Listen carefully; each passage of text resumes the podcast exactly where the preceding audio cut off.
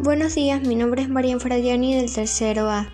En esta oportunidad, mediante este podcast, brindaré información de cómo mantener un estilo de vida saludable a través de la práctica de actividades físicas y de una alimentación adecuada, como también incluiré información acerca de la diversidad de alimentos que se cultivan en nuestro distrito y su aporte nutricional con el fin de mantener una buena salud, ya que debido a la pandemia es importante mantener un estilo de vida saludable con las defensas fortalecidas.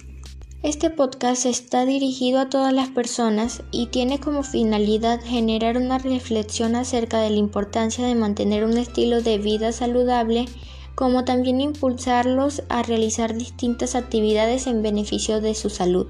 Mantener un estilo de vida saludable reducirá tus posibilidades de contraer una enfermedad coronaria y cardiovascular, como también nivelará tu azúcar y colesterol en la sangre. Además, disminuye la aparición de enfermedades crónicas y degenerativas, como el SIDA, cáncer, Alzheimer, etc. Para lograr mantener una alimentación saludable, es muy importante mejorar nuestros hábitos alimenticios, por eso voy a presentar las siguientes recomendaciones que ayudarán a mejorar nuestra alimentación. Aumentar los niveles de vitaminas y minerales, ingerir azúcar que provenga de fuentes de origen vegetal, tomar a diario 8 vasos de agua y reducir el consumo de alimentos en alto contenido de grasas saturadas. Así como la alimentación, la actividad física también es muy importante, pues esta reduce el riesgo de padecer enfermedades cardiovasculares, tensión arterial alta, cáncer de colon y diabetes. Ayuda a controlar el sobrepeso, la obesidad y el porcentaje de grasa corporal. Fortalece los huesos aumentando la densidad ósea. La actividad física tiene muchos beneficios. Algunos de estos son reduce el estrés, mejora la autoestima, alivia la ansiedad, mejora las relaciones sociales y mejora la memoria. Es recomendable practicar un mínimo de 60 minutos diarios de actividad física moderada. Esto quiere decir caminar a buen paso, ir en bicicleta, correr, saltar a la cuerda, practicar deporte, etc. Estos 60 minutos pueden alcanzarse también sumando periodos más cortos a lo largo del día por si es muy cansado hacerlo de un solo momento. La actividad física diaria debería ser en su mayor parte aeróbica.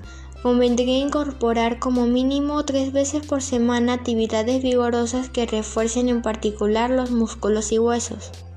Señales que indican que debes cambiar tu alimentación.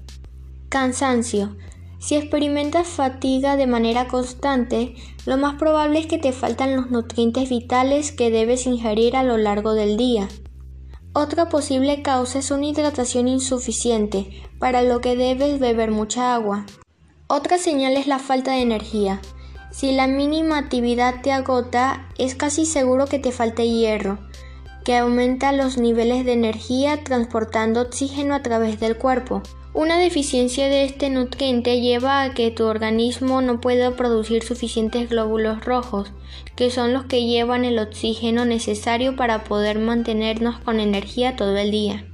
Recomendaciones para el cuidado, producción y consumo de alimentos nativos en nuestra comunidad. Evitar el uso de pesticidas y fertilizantes. Tecnificar el riesgo para controlar la cantidad de agua promocionar los beneficios de consumir alimentos locales, especialmente si son de origen orgánico, hacer un uso responsable de los recursos naturales y de los suelos. Llevar un estilo de vida saludable depende de cada uno, por ello es muy importante que reflexiones y comiences a realizar distintos hábitos para mejorar tu estilo de vida. Recuerda que tú eres el único responsable, el cambio está en ti.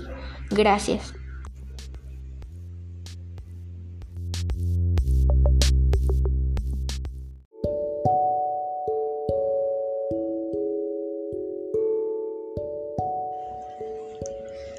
Reserva Nacional del Lago Titicaca.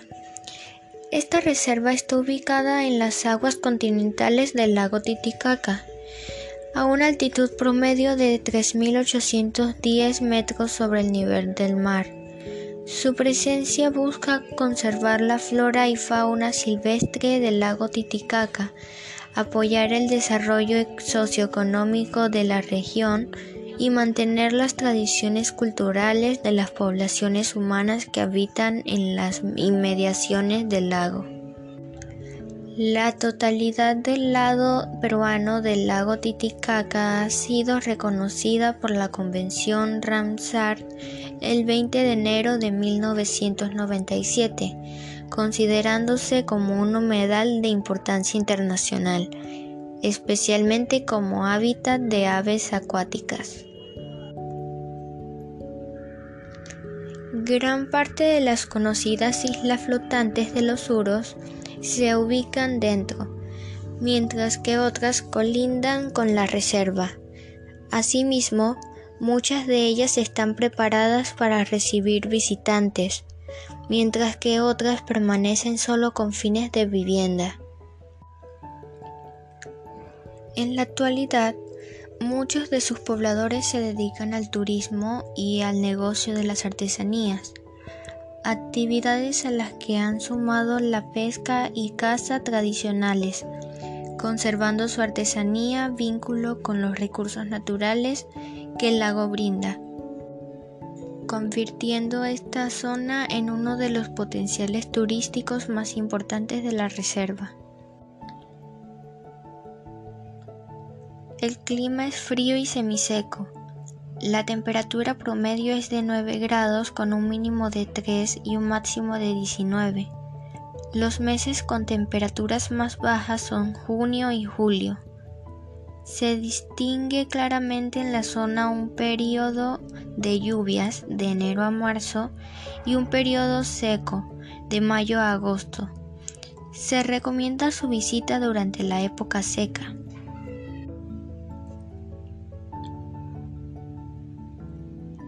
En el interior de la reserva existen varias islas que pueden ser visitadas.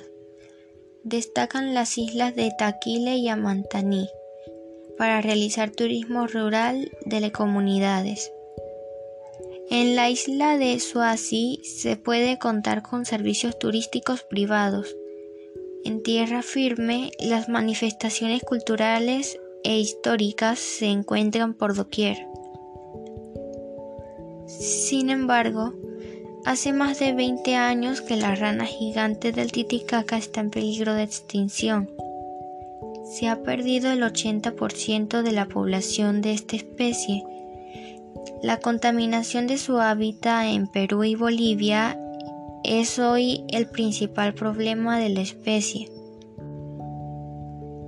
A pesar que desde inicios de este año regresó a la lista de especies protegidas a nivel internacional por CITES, el consumo y sobre todo la contaminación del lago Titicaca agravó el peligro crítico de extinción por las muertes masivas de los últimos dos años.